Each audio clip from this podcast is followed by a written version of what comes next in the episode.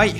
えー、ということですね、今日はですね、あのパワポを使ってまあこうプレゼンをすると、まあそのね、会社のイメージがどんどんね、悪くなっていくというね、ちょっとまあお話もできればなと思うんですけど、あのどうですか、皆さんこう結構あのパワポとかって普通にまあ会社で使ったりしますかね？僕もなんかずっとまあ Mac 使ってる関係もあるんですけど、パワポのまあアプリが入ってなくてですね、まあほとんど使わないんですけど、まあなんかパワポっぽいやつを、あのまあ先方から PDF でもらったりとかするんですけど、まあ実際やっぱパワポは全然、あの使わなくて、もう大学生の時ぐらいに使ったかなみたいな、あのまあ、レベルなんですけど、あのこれですね、まあ、イギリスでですね、まあ、2000人を対象にした、まあ、パワポの、ね、調査があって、でまあ、その調査によるとですね、まあ、22%の人がパワポを使ったプレゼンを聞くと、あの6分以内に、まあ、聞きが失せると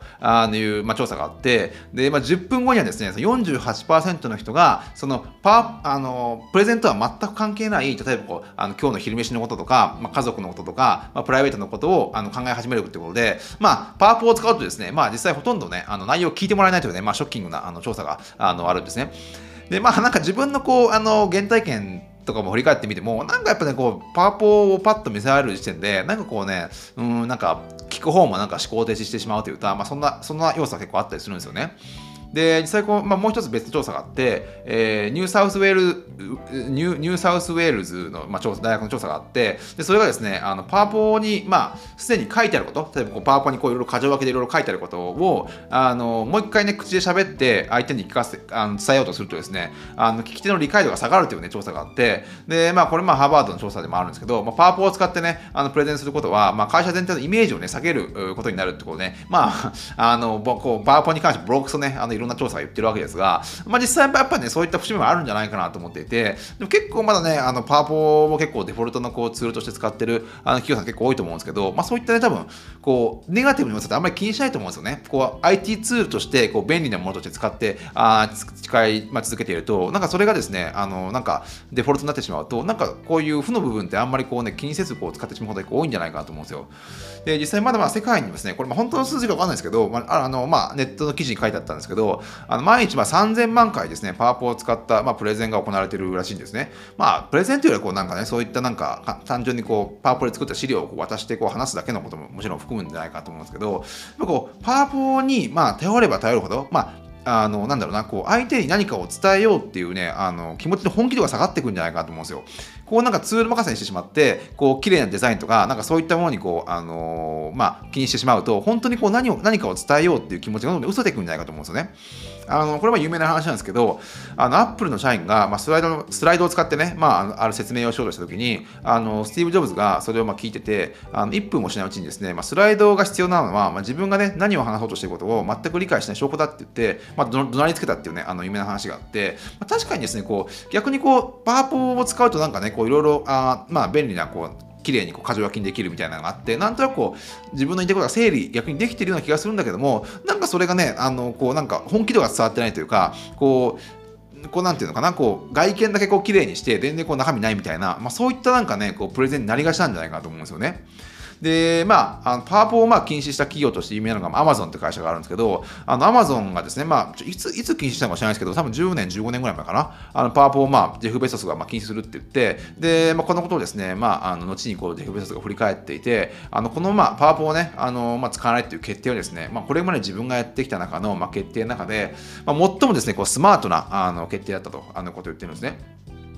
で、Amazon はですね、パワーポを使わずに、まあ、そのね、あの、ワードのドキュメントをで、あの、まあ、そういったね、要点を全部まとめて、それをまあ、ミーティングのあの最初にみんなにこうあの渡すんですって。で、まあ、本当結構じっくり、あの、読む時間をとって、で、そのじあの読んでからですね、あの、まあ、こう会議に入ると、まあ、スムーズにですね、こう、あの、コミュニケーションができるっていうことで、まあ、そういった始めたらしいんですけど、実際こうなんかね、あのパワポってこう、ななんていうかな、こう、ごまかしは聞くというか、で意外とこうワードって、まあ、僕もこうあの一番文章を書く仕事してるんであの日々わかるんですけどあの逆にこう何もないとテキスト書くって結構頭使うんですね。で頭使う頭使う方がやっぱこうね物事が整理されて実際こうなこう必要がないところってどんどん省くことができるんですけどパワープラットなんかもある程度決まりきったこうねあのものがあるからそこにパンパン入れていくとなんかすごい長えねなんかあのパワーポイントみたいになったりするんでやっぱこう逆にこうね考えをまとめるっていう意味では全然こうねドキュメントで文章で書く方が全然いいと思いますね。で、まあ、実際こうなんだろうなこうそういったものをあのちゃんとあのみんなが理解した上で話す方がやっぱ最終的にね出る結論は大きいんじゃないかと思うんですよ。まあ、一方的にこうなんかねパワーポをこう使って話しているだけだとやっぱこうねなかなかまとまらないこととか結局何が要点だったっけって分からなくなっちゃうんですよね。で、まあ、実際こうなんかあの、まあ、パワポが出てきた時って多分1990年代だと思うんですけど、あの、まあ、出てきた頃はですね、こう、プレゼンを、まあ、こう、効率的に進めていくという意味では、まあ、画期的なね、ツールの一つだったのかもしれないんですけども、まあ、実際こうね、まあ、パワポ聞く側も慣れていくんですよね。もうパワーポはってもう僕の大学生のね、あの時の教授が結構使使い込んだぐらいなんで、もうもう何年ぐらい使ってんでしょうね。あの実際普通に使ってる中でも20年、30年はあると思うんですけど、実際こうやっぱね、説得される、まあ聞く方ですね、オーディエンスも結構まあパワーポに慣れてきてしまっていて、もうなんかこう、綺麗なビジュアルとか、まあ、グラフとかね、なんかすごいエフェクトとかあるじゃないですか、最近。まあ、そういうのね、まあ、見てもね、ほぼ1ミリも感動しないですね。逆にですね、まあ、本当にこう本気度を、あの示すためには、なんかプレゼンをですね、こうパワポで半分リスクヘッジとかするんじゃなくって、あの本当にですね、まあ、自分が本気で惚れ込んでることを、本当自分のね、あの素のま素のままの、あの本当本当の何もない綺麗な素の素の言葉で、まあ、一瞬のね、まあ、あの隙もなくね、こう表現しなきゃいけないと。まあ、そこまで考え込まないと、あのやっぱこう伝わるものもね、あのオーディエンスに伝わらないってことがあるんじゃないとあるんじゃないかと思うんですよ。で、これは幻冬さんのね、幻冬社の、まあ、健城さんっていうね、あの、まあ、結構、あの、怖そうな社長がいて、まあ、そのね、あの、本の中にいくつか書いてあったエピソードなんですけど、あの、健城さんがですね、まあ、20代の頃に、まあ、憧れのですね、まあ、石原、えー、慎太郎さんとね、まあ、仕事をしたいと思ったらしくて、で、まあ、それをね、まあ、どう、まあ、常にね、まあ、すでに、まあ、石原さんというか、かなり有名な作家だったみたいらし、作家だったみたいで、なんとかですね、まあ、石原さんと仕事をしたいと、あの、思った時に、まあ、あの、まあ、この健城さん思いついたのが、あの、まあ、彼のね、あの、著書があって、まあ、僕ちょっと読んだことないんで、いまいちわかんないですけど、まあ、太陽の季節とあの処刑の部屋っていう本があって、まあ、それをですね、あのまあ、全部暗記をしてですね、まあ、初対面の、まあ、石原さんの前で、それをですね、まあ、暗唱、まあ、どこまでね、あの、あの 細かくあの暗記しかわかんないですけど、あのそういったものをですね、あの彼の目の前で暗唱あのしてですね、あの自分の、ね、本気度をされたと。あのエピソードが残っていて、まあ、それを聞いた、まあ、あの石原さんはですね、もう分かった分かったと、あの分かった、もうそこまでやるんだったら、あのまあ、お前とね、あの一緒に仕事をしようって言ってくれたっていうね、エピソードが載ってましたね。うわ、すごいなと思って、なんか、こんぐらいやっぱこう、なんかもうこのこのレベルって、なんかパワポでこう、あのリスクヘッジとかそういうレベルじゃないじゃないですか。もう本当に本気の本気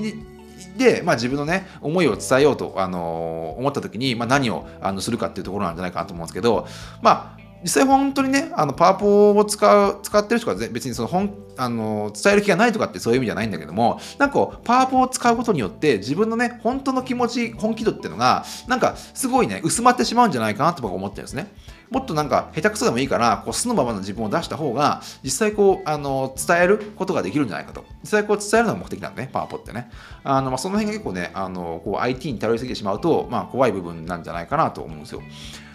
で、まあ僕がですね、まあ結構、あの、好きな、まあ方というと、あれなんですけど、あの、ジャパネット高田ね、高田社長、もとも、元創業者のですね、高田明さんですね、が、まあ結構僕好きなんですけど、いろいろ本とか、あの、読んでて、で、まあこれもですね、まあ、あの、高田さんのね、あの、本の中に書いてあったんですけど、まあ、こう、電子書籍をね、まあ、あのジャパネット高田でね、まあ、売ろうと、あの、したときに、えー、これもですね、あの、あの、ジャパネット高田の高田社長が、まあ、リンカーンのね、あの、演説を暗あの暗唱したんですって、その、あの、多分どういうシチュエーションかわかんないですけど、あの、電子書籍を売ろうと思って、まあ、その中になんか、あのこういろいろ単あのね、あの勉強しましょうみたいなことをずっと言ってて、まあ、それで自分が多分過去にね、英語を勉強した過去があったから、そこでですね、あの、まあ、あの、自分が覚えてたかどうかわかんないですけど、そのリンカーンの、まあ、演説をね、まあ、英語で、あの、えあのまあ、暗唱したところですね、あの、まあ、それがすごい、あの、消費者に受けたのか、あの、30分ですね、1億円以上の売り上げがあったっていうあのことが、あの、書いてありましたね。なんで、まあ、そういったね、まあ、多分事前に練習してると思うんですけどね、その、あの、ちょ今日は生放送で、そのね、あの、リンカーンのやつを、あの、リンカーンのね、まあ、演説をですね、暗唱するから、事前にそうやってど、うこうね、じゃあ本、その、自分はこの電子書籍をいいと思って、電子、えー、辞書か、電子あの辞書を持っていて、あのこれどうね、売ろう、売ろうかと、どうこの良さをあのお客さんにいいと思ってもらおうと思ったときに、まあ、高高社長が考えた、あの、まあ、一つの行動がですね、まあ、リンカーンのあのことを暗唱すれば、あの自分もね、こんだけ勉強したんだってことをね、まあ、相手に伝えて、まあ、それがですね、この電子辞書をね、まあ、売る一つのね、あの、なんだろうな、方法だったということで、まあ、それも一つですね、まあ、一つスマートなやり方なんじゃないかなと思うんですね。まあ、本気度を伝えるっていう意味ではね。で、まあですね、あのー、まあそういったいろんなエピソードがありますと。